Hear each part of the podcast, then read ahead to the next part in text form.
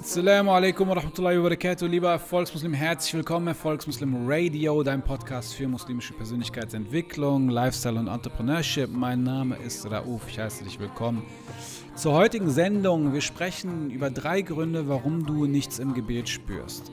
Unglaublich cooler Content geworden. Alhamdulillah, mal wieder stolz auf mich. Darf ich sein, Dankeschön. Und ich hoffe, er, er bringt dir auf jeden Fall Nutzen. Die drei Gründe, die ich hier anführe in dem heutigen Podcast, sind fehlende Kompetenz, fehlende Übung und zu viele Störfaktoren. Dabei beziehe ich mich auf zwei sehr, sehr coole Bücher und zwei sehr krasse Autoren, die ich schon einige Male genannt habe, nämlich das Buch Emotionale Intelligenz von Daniel Goleman und Flow von Michaili Csikszentmihalyi. Und die beschreiben hier diesen Zustand von Flow, also dieser Zustand, wo man sich selber komplett vergisst und voll in eine Aufgabe vertieft der Aufgabe wegen. Und das hat mich an, an den Prophet Mohammed erinnert, beziehungsweise an viele andere Gelehrte, äh, wo es zum Beispiel heißt, dass ich bei Imam Bukhari, oder ich habe es mal im Vortrag gehört, dass Imam Bukhari so intensiv gebetet hat, dass er noch nicht einmal gespürt hat, wie er von Hornissen gestochen worden ist. Und erst nach dem Gebet merkt er, oh, meine Beine sind angeschwollen. Oder der Prophet Muhammad seine Beine schwollen an, weil er so lange im Gebet stand. Und ich dachte mir, Subhanallah, wie kann man sich so sehr im Gebet vertiefen und so sehr verlieren? Und wie kann man im Gebet so sehr weinen? Was macht das mit einem, dass es einem danach auch noch besser geht? Und genau diese Mechanismen habe ich halt hier in diesem Buch wieder gefunden, wo dieser Zustand von Flow nochmal beschrieben wird, dass man sich selber komplett vergisst, dass man komplett in eine Sache eintaucht und wie man überhaupt in diese, diesen Flow-Zustand kommt und, was, und wann man rausgerissen wird aus Flow. All das, als ich das heute gelesen habe, dachte ich mir, boah, krass, da habe ich so eine heftige Parallele zum Gebet gesehen, dass ich für mich den Rückschluss geschlossen habe, du brauchst A, Kompetenzen, damit die Kompetenz und die Anforderungen miteinander matchen, damit du überhaupt Bock hast, eine Sache zu tun. Du brauchst Übung in der Sache, denn durch die Übung, durch die Wiederholung kommt die Kompetenz, um über, dass du überhaupt fähig bist, diesen neuen Herausforderungen anzugehen. Und du musst Störfaktoren eliminieren, die dich aus dem Flow-Zustand rausreißen. Das sind diese drei Hauptfaktoren, ähm, die wir nicht haben bzw. aufbauen sollten, um letztendlich viel mehr im Gebet zu spüren. Das habe ich jetzt alles einfach mal zusammengefasst hier. Und ich hoffe, du hast wirklich Spaß an der Sache. Ich hoffe, es bereitet dir Freude. Mir bereitet es unglaublich viel Freude, weil eben genau diese Aspekte wir in unserem Journal, in unserem Trainingsjournal zusammengeführt haben. Ja, das ist das Focus Journal, kannst du bestellen, www.focus-journal.de. Link ist unten drin. Dort findest du wirklich eine Herangehensweise, um Flow zu entwickeln, um Erfüllung zu finden. Das heißt, die Freude an dem Tun, um Erfolg zu entwickeln, das heißt Fortschritt in deiner Sache zu machen. Das habe ich hier wirklich alles wiedererkannt. Darum bin ich mega happy darüber. Habe gerade das Buch voller Elan auf den Tisch geschmissen. Jetzt wünsche ich dir viel Spaß mit dieser neuen Podcast-Folge und schreib mir doch bitte bei Instagram oder per E-Mail, wie du das fandest, was es dir gebracht hat. Das Allerbeste für dich. Bis später.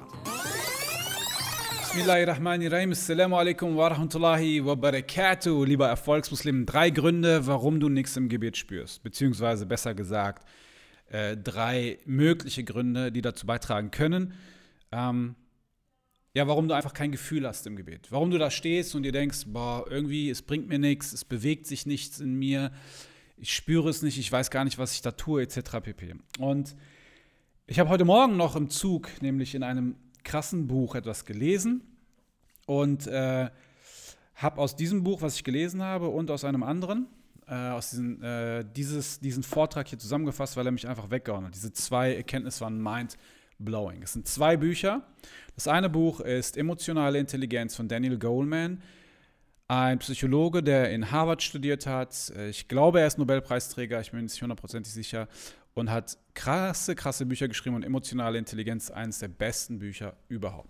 Das andere Buch ist das Buch Flow, das habe ich einige Male schon hier angeführt, äh, Das Geheimnis des Glücks von Michail Csikszentmihalyi heißt er.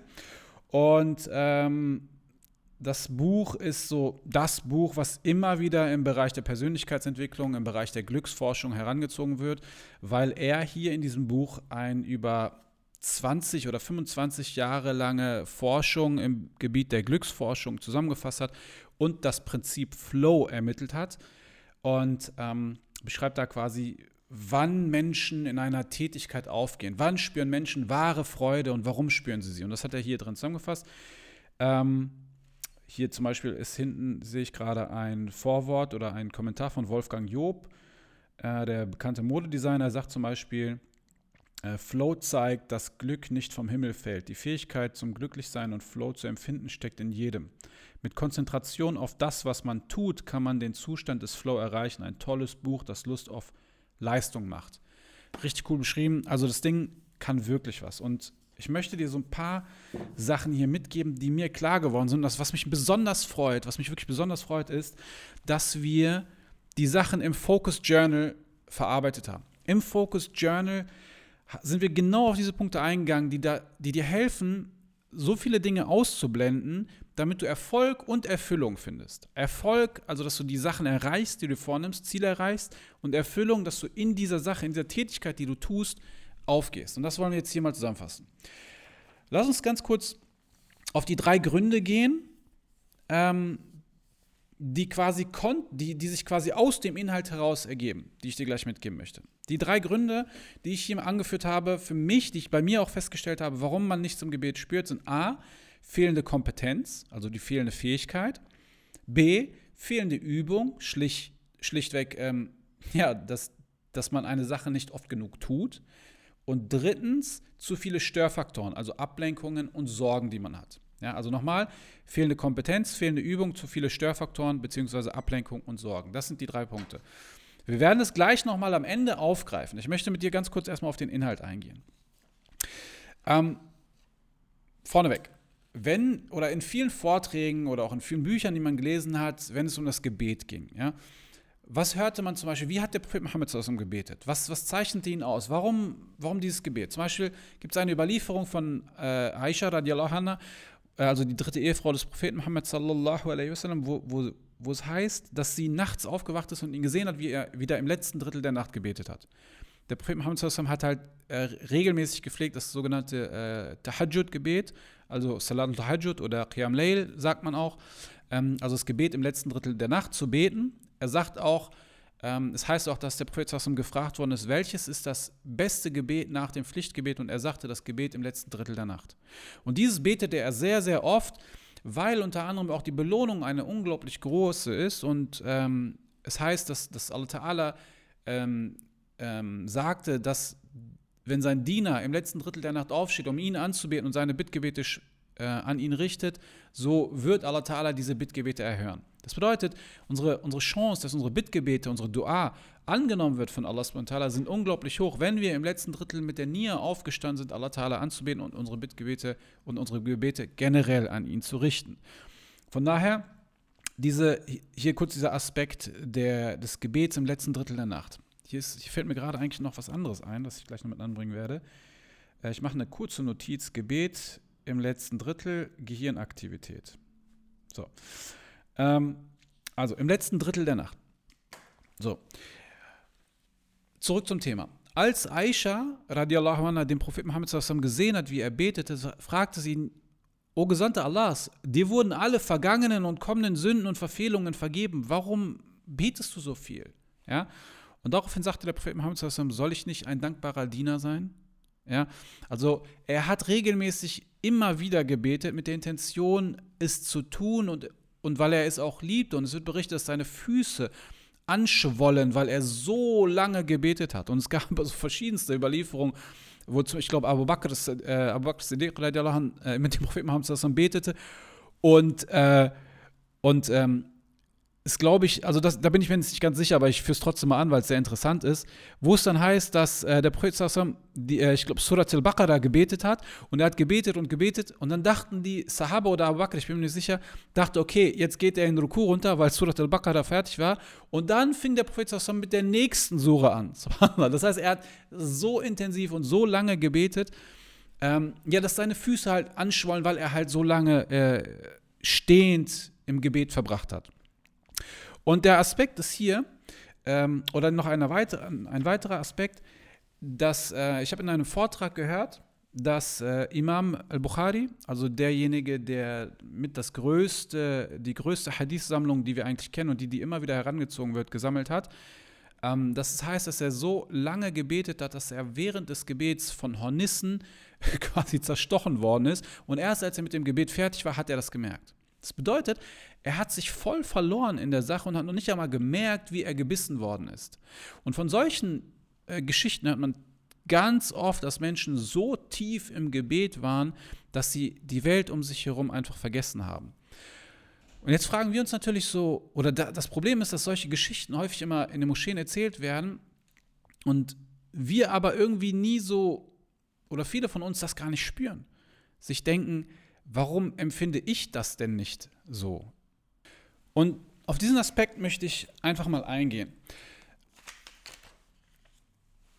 Indem wir erst einmal ganz kurz hier auf den Inhalt der zwei Bücher eingehen, besonders aus dem Buch von Daniel Goleman indem er quasi die Forschungen von äh, Michaili Csikszentmihalyi aufgreift, also dieses Flow-Prinzip aufgreift und das ein bisschen erläutert. Und ich möchte dir ganz kurz diesen Zustand von Flow an, an diesem, wie es hier, ich habe schon ein paar Mal erläutert, aber hier heute ist es nochmal krass geworden, ähm, darstellen, was denn Flow überhaupt ist. Und da wirst du feststellen, ähm, dass die Parallele zu den Beschreibungen des Gebets des Propheten Muhammad bzw. zu Bukhari und vielen anderen sehr, sehr ähnlich ist. Es wird unter anderem beschrieben, dass Flow ein Zustand ist, wo wir uns selber vergessen. Wir, wir vergessen uns einfach in dem, was wir tun. Wir vergessen die Welt um uns herum. Man befindet sich sozusagen in, ein, in the zone. Man ist in einer ganz bestimmten Zone. Man ist in diesem Flow-Zustand. Flow bedeutet so viel wie fließen, also ich fließe. Das heißt, ich werde eins mit der Sache, die ich gerade tue. Ja, ich werde eins mit der Sache, die ich gerade tue. Ich tue also die Sache der Sache wegen. Ich vergesse Hunger, ich vergesse äußere Einflüsse. Wir werden gleich auf das Gehirn eingehen, warum das ganz interessant ist, warum wir äußere Einflüsse nicht mehr so wahrnehmen. Das heißt, ich bin wie ein Fluss und fließe mit diesem Fluss mit. Ich werde zu diesem Wasser. Okay? Und dann wird weiterhin beschrieben, dass man quasi in der Sache selber aufgeht. Also dieser Flow-Zustand ist so die höchste Form der emotionalen Intelligenz, die man eigentlich haben kann, indem man seine Emotionen und seine so sehr unter Kontrolle hat, dass man sie auf eine Sache fokussiert. Man kanalisiert alle Emotionen, alle Fähigkeiten auf eine Sache. Okay? Und die Frage ist halt so, ähm, was, was passiert da? Was, wann erreicht man das? Und es wird halt berichtet, dass man diesen Zustand dann erreicht, wenn das Verhältnis von meinen Fähigkeiten, die ich habe, von meinen Kompetenzen, in einem perfekten, ähm, in einem perfekten Verhältnis oder in einem perfekten, äh, also wie soll ich sagen, doch in einem perfekten Verhältnis zu den Anforderungen steht. Also nochmal, die, meine Kompetenzen in Bezug auf die Erledigung einer Sache, in Bezug auf die Handlung, sind in einem perfekten Verhältnis zu den Anforderungen, die diese Sache mitbringt. Ja, also ich halte jetzt mal hier in die Kamera kurz äh, ein Blatt. Du siehst hier nämlich ähm, auf dieser Achse, also für die, die äh, quasi das Video jetzt nochmal sehen, du siehst auf dieser Achse hier oben, äh, das ist glaube ich die, die, äh, die vertikale, ich glaube es ist die X-Achse, die Anforderungen und auf der horizontalen Linie siehst du dein, siehst du die Kompetenz, die du aufweist. So. Und wenn du jetzt, wenn die Anforderungen mit den Kompetenzen irgendwo hier in diesem grünen Feld sind, dann befindest du dich im Flow. Das bedeutet, du bist in dem Zustand, wo du mit deinen Kompetenzen die Aufgabe bestmöglich erledigen kannst. Beziehungsweise, wo die Anforderung ein Stück weit größer ist als deine jetzige Kompetenz. Weil dann bist du quasi gechallenged, ein bisschen mehr machen zu müssen, dich ein bisschen intensiver gedanklich in diese Aufgabe hineinzuversetzen, damit du ein bisschen über deine Grenzen hinausgehst. Das kitzelt so ein bisschen äh, dein, ja, das, das provoziert dich ein bisschen mehr zu tun, ein bisschen was Neues zu lernen, ein bisschen über die Grenzen hinauszugehen. Solange das Ganze in einem gewissen Rahmen stattfindet, also in diesem, in diesem in the zone, in der Zone, in diesem Zustand, bist du im Flow und du verlierst dich in der Sache und kannst eine Sache tun. Wenn allerdings, ja, wenn allerdings die Anforderungen zu hoch werden, das bedeutet, deine Kompetenzen nicht ausreichen für eine Aufgabe, dann kommst du sehr schnell in eine, in eine Phase, wo du überfordert bist, wo du gestresst bist, wo du verzweifelt bist. Das ist dann, das ist dann so Burnout-mäßig. Das ist dann so kurz vorm Burnout. Also wenn das über einen längeren Zeitraum anhält, befindest du, kriegst erleidet, kannst du sehr schnell einen Burnout erleiden. weil die Anforderungen einfach an dich viel zu hoch werden. Okay? Wenn du allerdings, wenn deine Kompetenzen so hoch sind, das heißt, du bist so gut in einer Sache und die Anforderungen sind so gering, dann bist du sehr schnell gelangweilt. Dann machst du eine Sache nicht, weil du sie nicht kannst, sondern weil du sie nicht machen willst. Sie langweilt dich einfach. Dann bist du sehr schnell in der Zone von Bore-out. Also boring heißt äh, langweilig und Bore-out halt ausgelangweilt, aber es gibt kein deutsches Wort. Also du befindest dich einfach, du bist einfach unterfordert.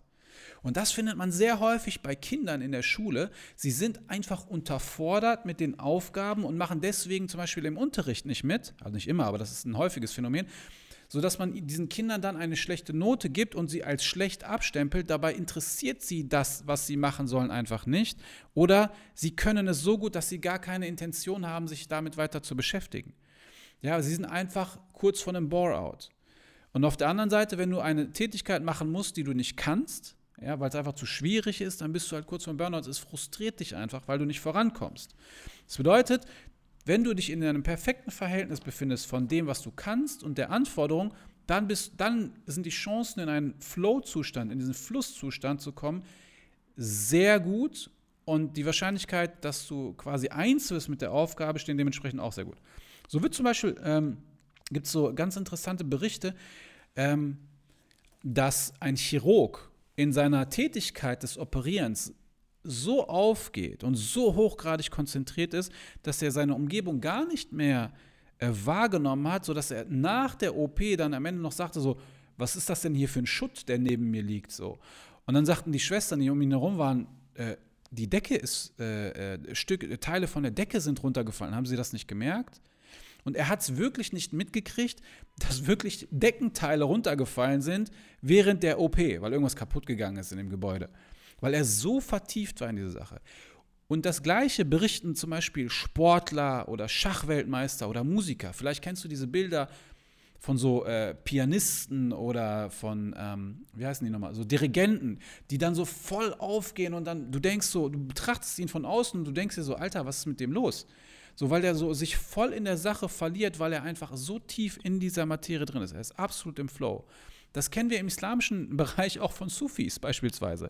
Ja, wenn die sich so in ihren, äh, aus dem Sufismus, wenn die, wenn die zum Beispiel so in ihrem Sikr aufgehen, dass sie so, äh, äh, äh ja, oder im Kreis springen oder wie auch immer, man verliert sich einfach komplett, komplett in diese Sache. Man vergisst einfach sich selber. Man vergisst diese Alltagssorgen. Man kümmert sich nicht um den Zustand selber. So. Und das Interessante ist, dieser Zustand, ja, dieser Zustand kann sehr schnell kaputt gemacht werden durch einen selber, indem man beispielsweise für eine Millisekunde nur darüber nachdenkt, oh, mache ich diese Sache gut oder mache ich sie gerade nicht gut? Ja, das bedeutet, wenn du jetzt nämlich über die Sache selber nachdenkst, also nicht über die Handlung, ja, du denkst nicht darüber nach, was du gerade tust, sondern du denkst über die Sache nach, ob es richtig ist oder falsch ist. Oder du denkst darüber nach, was werden andere sagen. Oder du denkst zum Beispiel bei der Arbeit darüber nach, hm, für wie viel Geld kann ich das verkaufen. Das ist ein Moment der Selbstreflexion. Okay, wenn du über die Sache selber gerade nachdenkst, reflektierst du dich selber. Das bedeutet, du gehst in eine sogenannte Metaebene, das heißt, du, du, du, du trittst aus deinem Körper quasi raus und beobachtest dich von außen selber. Und logischerweise, wenn du dich und dein Sein verlässt, und dich beobachtest, dann bist du eben nicht mehr eins mit der Handlung selber. Das heißt, du verlässt diesen Zustand und betrachtest dich selber und du kannst nicht, du bist nicht mehr im Flow, weil du nicht mehr in der Teil der Sache bist, sondern du betrachtest dich von außen. Und das ist halt etwas, was man sehr, sehr häufig bei uns heutzutage sieht, dass wir uns immer fragen, was werden andere über mich sagen? Was wird passieren, wenn ich das tue? Oh mein Gott, ist das überhaupt richtig, was ich tue? Das bedeutet, hier vermischen sich diese zwei Motive. Es gibt Intrins ein intrinsisches Motiv und ein extrinsisches Motiv. Intrinsisch bedeutet, ich mache eine Sache von innen heraus, weil ich die Sache selber liebe. Mir egal, was andere sagen, denken, tun.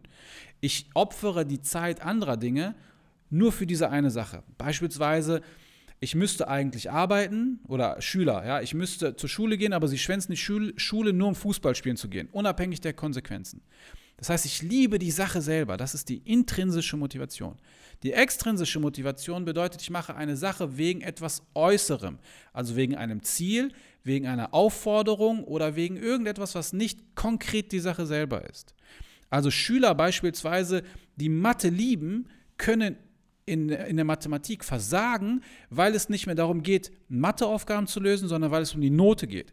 Das heißt, der extrinsische, das extrinsische Motiv, ja, die gute Note, wird, bekommt so einen hohen Stellenwert, dass der Druck so groß wird, dass ich eben nicht mehr eins bin mit der Sache, weil ich eher gedanklich bei der Note bin, anstatt bei der Matheaufgabe selber.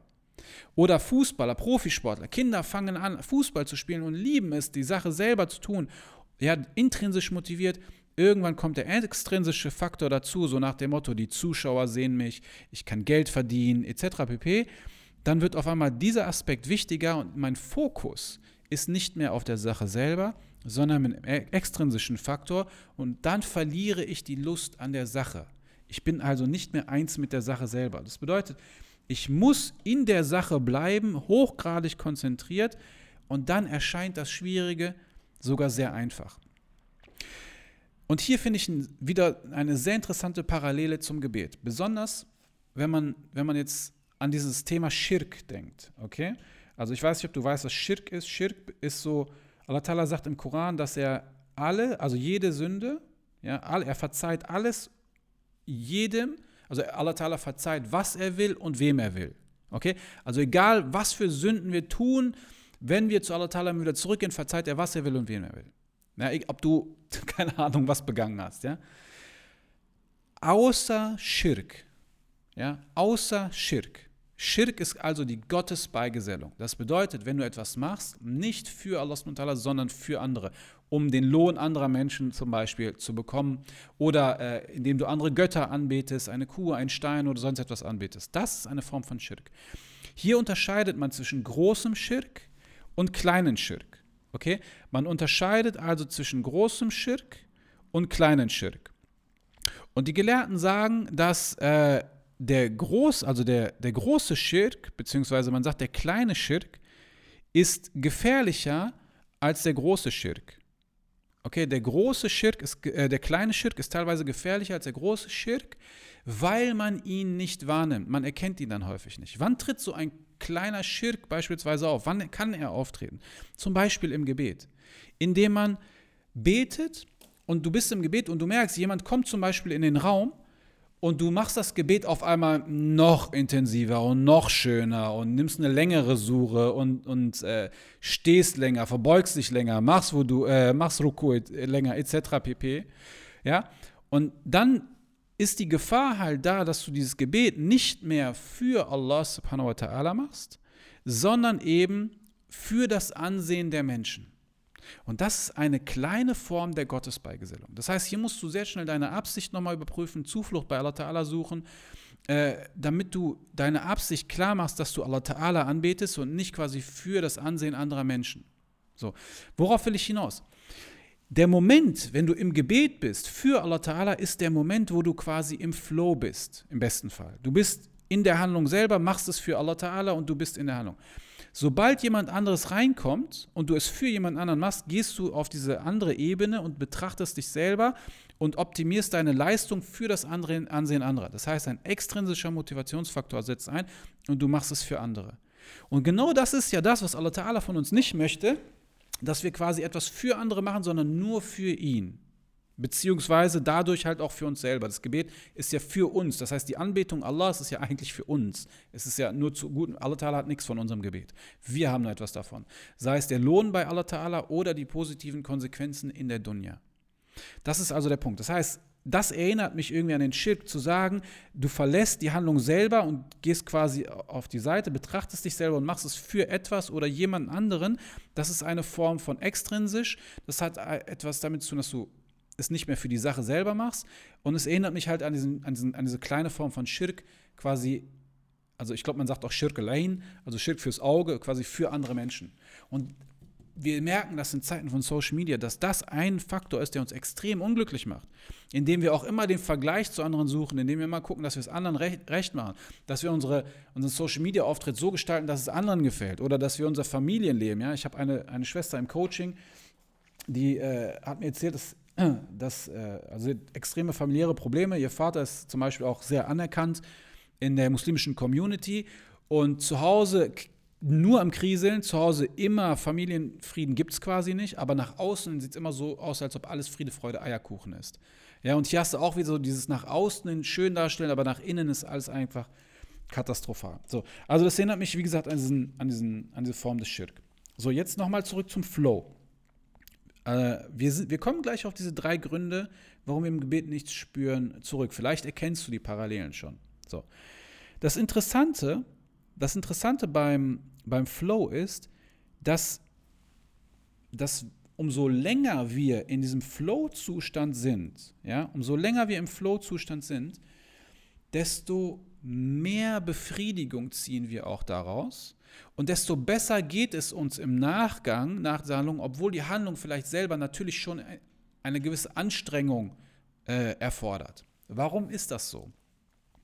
Hier muss man das Gehirn verstehen.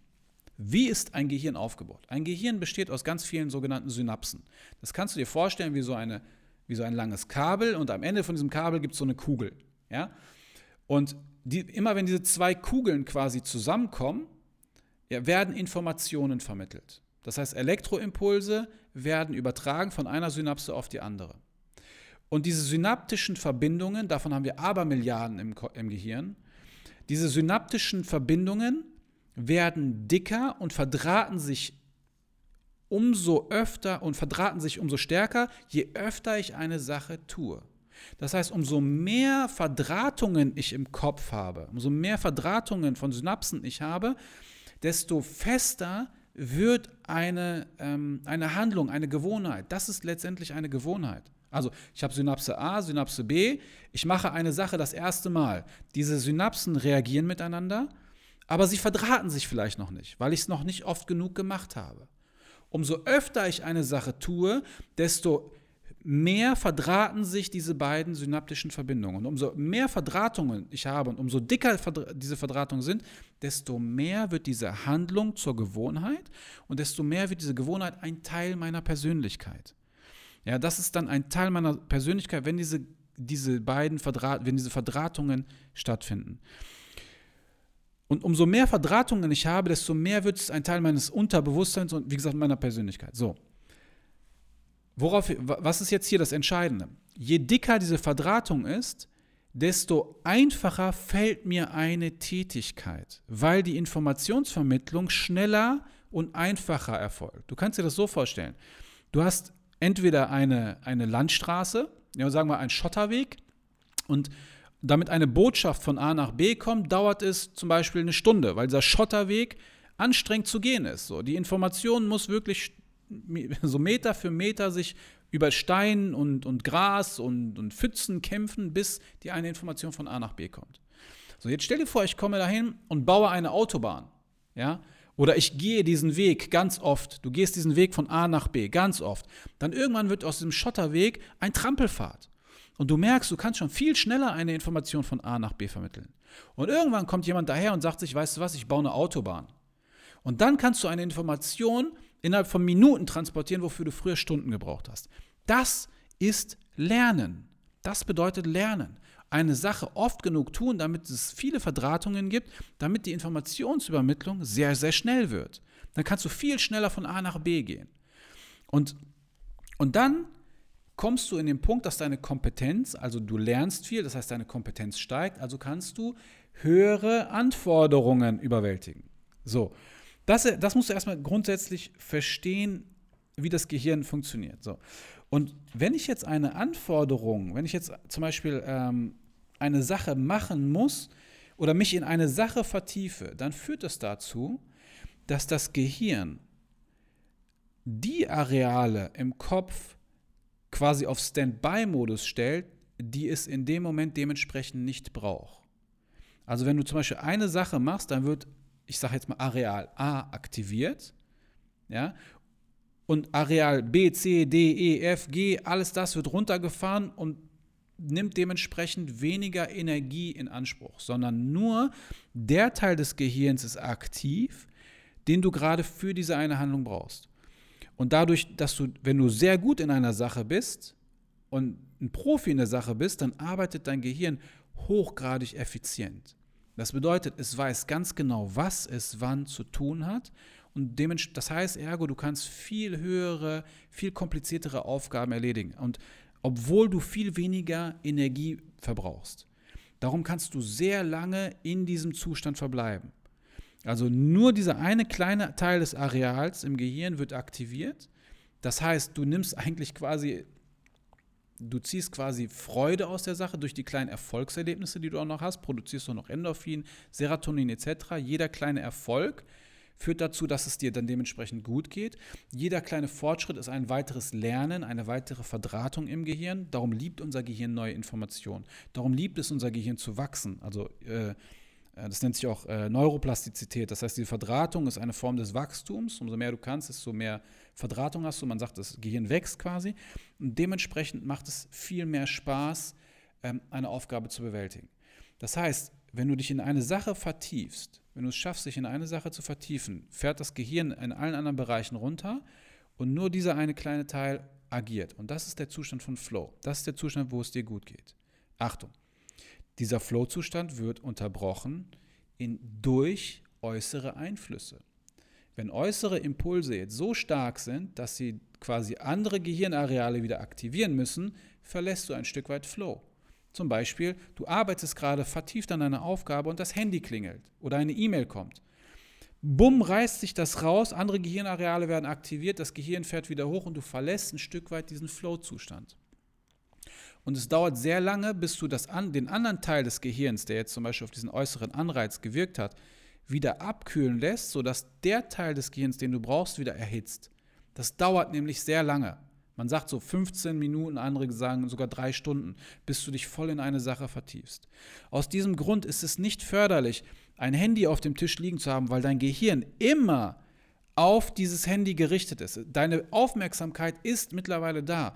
Wer, das, wer diese Doku bei äh, Netflix gesehen hat, der weiß, wovon ich spreche. Ähm, die Doku heißt äh, The Social Dilemma. Dort wird gezeigt, wie Instagram, Facebook und diese ganzen sozialen Medien uns konditioniert haben, mental immer beim Handy zu sein, immer die nächste Nachricht zu erwarten, immer das nächste Posting zu erwarten. Das bedeutet, du kannst dich nie in eine Aufgabe 100% vertiefen, sondern bist immer irgendwo anders. Das heißt, mehr von deinem Gehirn wird aktiviert und du verlierst Fokus.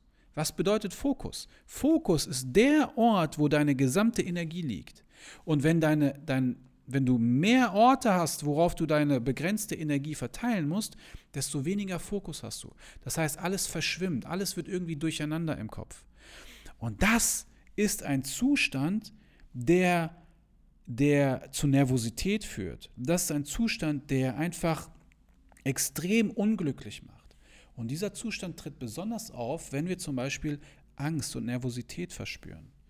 Weil Angst bedeutet, dass, dass wir sehr empfindlich sind für äußere Anreize. Vielleicht kennst du das, wenn du irgendwie nachts in den Keller gehst, es ist dunkel. Du, du achtest förmlich darauf, was könnte von irgendwo, du gehst wie auf Eiern, dein Gehirn ist, deine, deine, deine, äh, deine Glie, also dein, alle deine, ähm, na, wie heißt es, deine Sinnesorgane sind auf auf, auf Hochempfindlichkeit gestellt und wenn irgendwo nur etwas runterfällt, erschreckst du schon. Du bist direkt in Panik. Ja? Das heißt, du bist hochgradig aktiv, deine Haut ist aktiv, deine, deine Nase, deine, dein Geruchssinn ist aktiviert, dein Gehörsinn ist aktiviert, dein Geschmackssinn ist aktiviert, deine Augen suchen überall nach potenziellen Gefahren. Das bedeutet, dein Gehirn wird komplett überlastet und das ist halt der Zustand, wo du einfach absolut nicht in Flow kommen kannst. Denn wenn du dich in eine Sache nicht vertiefen kannst, weil du auf alles drumherum achtest, für alles drumherum sensibilisiert bist, kannst du nicht in diesen Flow-Zustand gelangen. Das heißt, du kannst nicht in die volle Ekstase kommen. Du kannst nicht in diesen, in diesen vollen Zustand der intrinsischen Motivation bzw. der intrinsischen Handlung kommen, weil du mental irgendwie auf alles andere ausgerichtet bist. Okay? Das heißt, du brauchst die absolute Konzentration um dich in eine Sache zu vertiefen. Und darum ist es so wichtig, ähm, Dinge drumherum abzuschalten und sich nur auf eine Sache zu fixieren.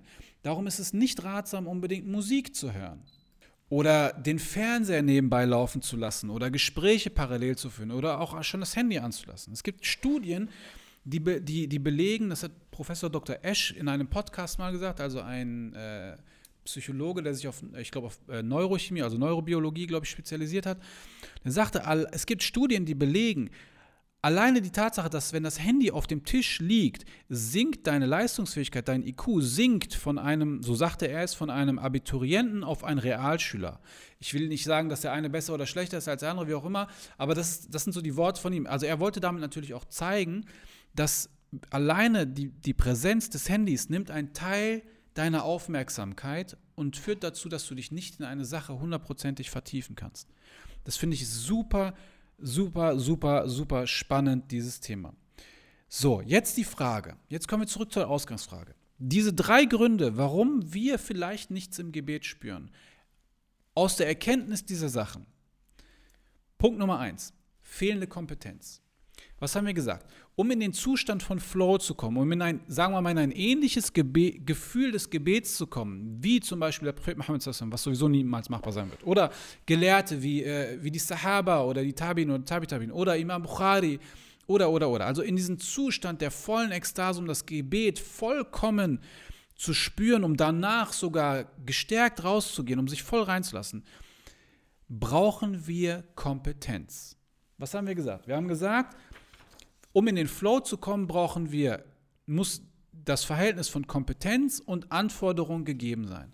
Und wenn das fehlt, sprich, ich zum Beispiel immer wieder die gleichen Suren rezitiere, gar keinen anderen Suren kann. Oder ich nicht verstehe, was ich da rezitiere. Oder ich zum Beispiel kein Tajwid kann. Ja?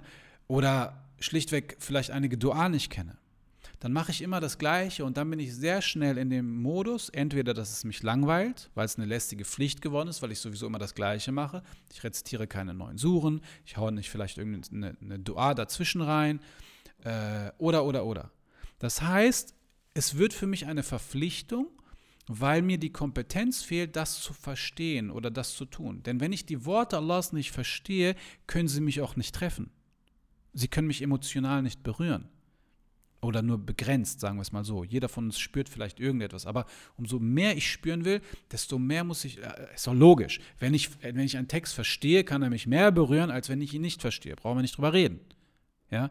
Wenn ich nicht weiß, was Ihdinas Sirat al-Mustaqim bedeutet, dann wird mich das nicht so richtig treffen wahrscheinlich oder nicht so intensiv.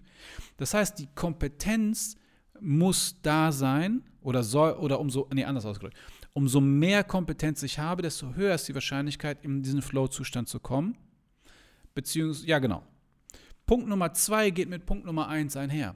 Fehlende Übung. Denk dran, wir haben gesagt, im Gehirn, umso öfter du eine Sache machst, desto mehr verdrahtet sich das Gehirn, also die Synapse, desto mehr Kompetenzen entwickelst du. Das bedeutet, um Kompetenzen zu entwickeln, musst du eine Sache schlichtweg tun. Subhanallah. Um zum Beispiel wie in der Überlieferung von Prophet Muhammad wo Aisha radiallahu anh sagte, warum, warum ja Rasulullah, dir wurden alle Sünden, alle vergangenen und kommenden Sünden und Verfehlungen äh, vergeben. Und er sagte, soll ich nicht ein, ein dankbarer Diener sein? Das heißt, hier siehst du, er hat immer wieder gebetet. Er hat regelmäßig gebetet. Immer und immer und immer wieder. Er hat gefastet, immer und immer wieder. Hier siehst du auch diese, diesen Aspekt von Regelmäßigkeit, äh, indem es heißt, Allah Ta'ala liebt das Regelmäßige, auch wenn es wenig ist.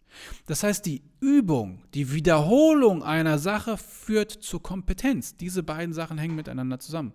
Es gibt auch Studien, die besagen, dass, wenn, dass du eine Sache mindestens 10.000 Stunden lang machen musst, ja, damit du zu einem Profi wirst. Ich rechne das gerade mal aus. Wie viel sind 10.000 Stunden? 10.000 Stunden geteilt durch 24 Tage das sind 416, genau 416 Tage. Das sind ungefähr, du müsstest theoretisch eine Sache über ein Jahr lang nonstop tun. Ja, dann wirst, kommst du in den Aspekt, dass du ein Profi in einer Sache wirst. So, und wenn du das jetzt auf einen normalen Tag siehst und sagst, okay, ich kann das nicht äh, die ganze Zeit tun, dann siehst du, wie viele Jahre du ungefähr in einer Sache kontinuierlich arbeiten musst, damit du wirklich sehr gut in einer Sache wirst. Das heißt, wenn du zum Beispiel Arabisch lernen willst oder lesen oder wie auch immer, dann musst du die Sache schlichtweg tun, denn Stück für Stück, mit jedem Mal, wenn du etwas liest, wenn du Arabisch zum Beispiel die Buchstaben liest, am Anfang erkennst du sie nicht, ja, am Anfang kannst du sie gar nicht, dann kannst du sie, dann lernst du die Verbindung, es fällt dir sehr schwer und umso öfter du eine Verbindung siehst, desto mehr verdrahtet, desto präsenter wird diese Verbindung der Buchstaben in deinem Gehirn und du erkennst sie irgendwann schneller. Weil irgendwann bist du nicht mehr in dem Aspekt von Lesen, sondern Erkennen. Also ganz interessant, wenn du, wenn du jetzt auch an das Lesen so denkst. Wenn ich dir jetzt ein Wort gebe, ein, ein deutsches Wort, geschrieben, dann liest du dieses Wort nicht. Du musst nicht jeden einzelnen Buchstaben lesen, sondern du erkennst das Wort, weil du es tausendmal gelesen hast. Das heißt, die Wiederholung, also die Übung, die Wiederholung führt auch zu mehr Kompetenz. Das heißt, wir brauchen die Kompetenz und wir müssen eine Sache wiederholen und üben. Allah Ta'ala liebt das Regelmäßige, auch wenn es wenig ist. Und dann steigert sich die Kompetenz und die Übung. So, und dann bist du an dem Aspekt, dass du zum Beispiel den Koran verstehst, dass du die Worte Allahs verstehst, dass du mehr Dua kannst, dass du längere Suchen machst, dass du eine kleine Herausforderung hast und dann bleibst du dementsprechend länger im Gebet, etc. Und jetzt kommt der dritte Punkt, wie kannst du diese, die äußeren Störfaktoren noch eliminieren? Also, Punkt 1, Kompetenz und Übung sind die Grundvoraussetzungen, um überhaupt in Flow zu kommen. Und dann diese Störfaktoren, diese Ablenkungen von außen, ähm, kannst du ein Stück weit eliminieren, indem du sie im Vorfeld eliminierst. Ja, das bedeutet, wenn du in ein Gebet reingehst, musst du dich natürlich erstmal mental auf das Gebet vorbereiten. Dass du auch Störfaktoren eliminierst, wie zum Beispiel das Handy auszuschalten, alleine auf Flugmodus zu legen oder in der Jackentasche zu lassen. Dass es einfach nicht da ist, dass dein Gehirn weiß, unterbewusst weiß, das Handy ist gerade sowieso nicht da, es liegt da hinten, ich kann sowieso nicht draufschauen. Ja, es, es liegt irgendwie weiter weg von mir. Oder dass du zum Beispiel vorher auf Toilette gehst. Ja, ist doch klar, wenn du, wenn du auf Toilette musst und du stehst im Gebet, kannst du dich nicht einlassen auf das Gebet. Oder dass du, ähm, dass du darum und Subhanallah unter anderem, es heißt auch zum Beispiel, dass äh, äh in einem Hadith, wenn Essen auf dem Tisch liegt, soll man erst einmal essen und dann das Gebet machen. Das verchecken sehr viele von uns. Viele von uns denken sich, nee, ich bete erstmal und dann esse ich. Nein, wenn Essen auf dem Tisch liegt und du hast noch genug Zeit für das Gebet, ich rede nicht davon, dass das Gebet gleich abläuft, sondern sagen wir, äh, das Mittagsgebet fängt jetzt an und gerade wird Essen auf den Tisch gelegt und du hast theoretisch noch drei, vier Stunden Zeit für das Gebet, dann gehört es zur Sunna erst einmal zu essen. Nicht beten, weil der, der, logische Verstand sagt uns, nee, erstmal beten, das ist die Pflicht und dann das Essen. Nein, der Prophet sagte, erstmal essen und dann das Gebet. Warum? Logisch, weil, das, weil wenn du im Gebet bist, aber gedanklich beim Essen, bist du nicht im Gebet. Du kannst, du, das Essen, der Geruch des Essens, der Hunger, das, der gedeckte Tisch, all das nimmt deine Aufmerksamkeit. Führt dazu, dass es die Aufmerksamkeit weg von Allah und weg von dem Gebet nimmt. Also erst einmal essen, diesen Störfaktor eliminieren. Und dann gehst du ins Gebet, weil dann gibt es nichts mehr zu erledigen. Wir alle wissen, was das für ein komisches Gefühl ist, wenn eine Aufgabe unerledigt ist. Sie ist irgendwie immer präsent, sie ist immer mit uns. Aber wenn wir diese Aufgaben erledigen, dann können wir sagen, ah, jetzt werde ich in Ruhe beten. Also sieh zu, oder vielleicht Streitigkeiten mit Menschen, dass du, bevor du ins Gebet gehst, generell auch in deinem Leben vielleicht dich aussprichst mit jemandem, mit dem du was aussprechen musst. Oder wenn du eine wichtige Botschaft hast, keine Ahnung, stell dir vor, du bist bei der Arbeit und du musst jemandem eine E-Mail schreiben, schreib erst diese E-Mail fertig. Schick die E-Mail raus, dann ist sie weg aus deinem Kopf und dann kannst du in Ruhe beten. Ja? Oder generell einfach diese äußeren Faktoren und Ablenkungen etwas zu eliminieren. Warum, subhanallah, interessant oder interessanterweise, dass ähm, es heißt ja, senke deine Blicke. Ich habe auch einen Podcast dazu gemacht, äh, hier irgendwo, diese Besonderheit vom senke deine Blicke das kannst du, musst du nicht nur darauf beziehen, dass du zum Beispiel das andere Geschlecht nicht anschaust, sondern du kannst auch mal darüber nachdenken, dass Senke deine Blicke bedeutet, dass du dich von äußeren Einflüssen etwas distanzierst, dass du nicht durch die Gegend gehst und überall nur diese Geschäfte um dich herum siehst, die bling bling machen und dein Geld herausziehen wollen durch schöne Verpackungen, durch schöne Lichter, durch die Musik, durch äußere Einflüsse, sondern senke deine Blicke, also nimm die Blicke weg von dem Äußeren hin zu dir, auf deine Füße, auf dein Hier, auf dein Jetzt, auf deine Ich-Sein, auf dein Ich-Sein. Und nicht, dass du dich permanent nach all den anderen materiellen Gütern sehnst, die dich dann vielleicht ebenfalls im Gebet ablenken, weil du im Gebet stehst und dir denkst, boah, der Porsche, das wäre schon nice. Ja? Also, dass du so hier ein Stück weit sagst, okay, ab, äußere Faktoren, Störfaktoren eliminiere, ich fahre ich runter, indem ich meine Blicke senke, indem ich bei mir bin, indem ich meine Arbeit vor dem Gebet erledige und dann in Ruhe ins Gebet gehe, indem ich meinen Tag so plane, dass ich gewisse Aufgaben bis dann und dann erledige und dann mein Gebet in Ruhe mache.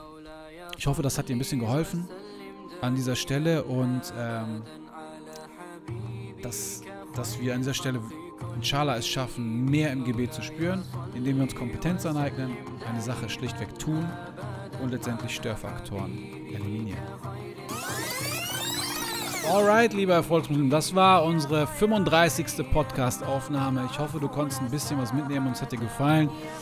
Wie gesagt, ich würde mich sehr, sehr freuen, wenn du mir mal irgendwie ein Feedback gibst. Äh, schreib mich an bei Erfolgsmuslim über erfolgsmuslim.de oder per E-Mail ähm, über die Seite erfolgsmuslim.de oder du sagst, hey, ich würde gerne persönlich mit dir quatschen und mich austauschen. Vielleicht kannst du mir helfen, irgendwie mehr im Gebet zu spüren oder irgendwelche anderen Ziele im Leben zu erreichen.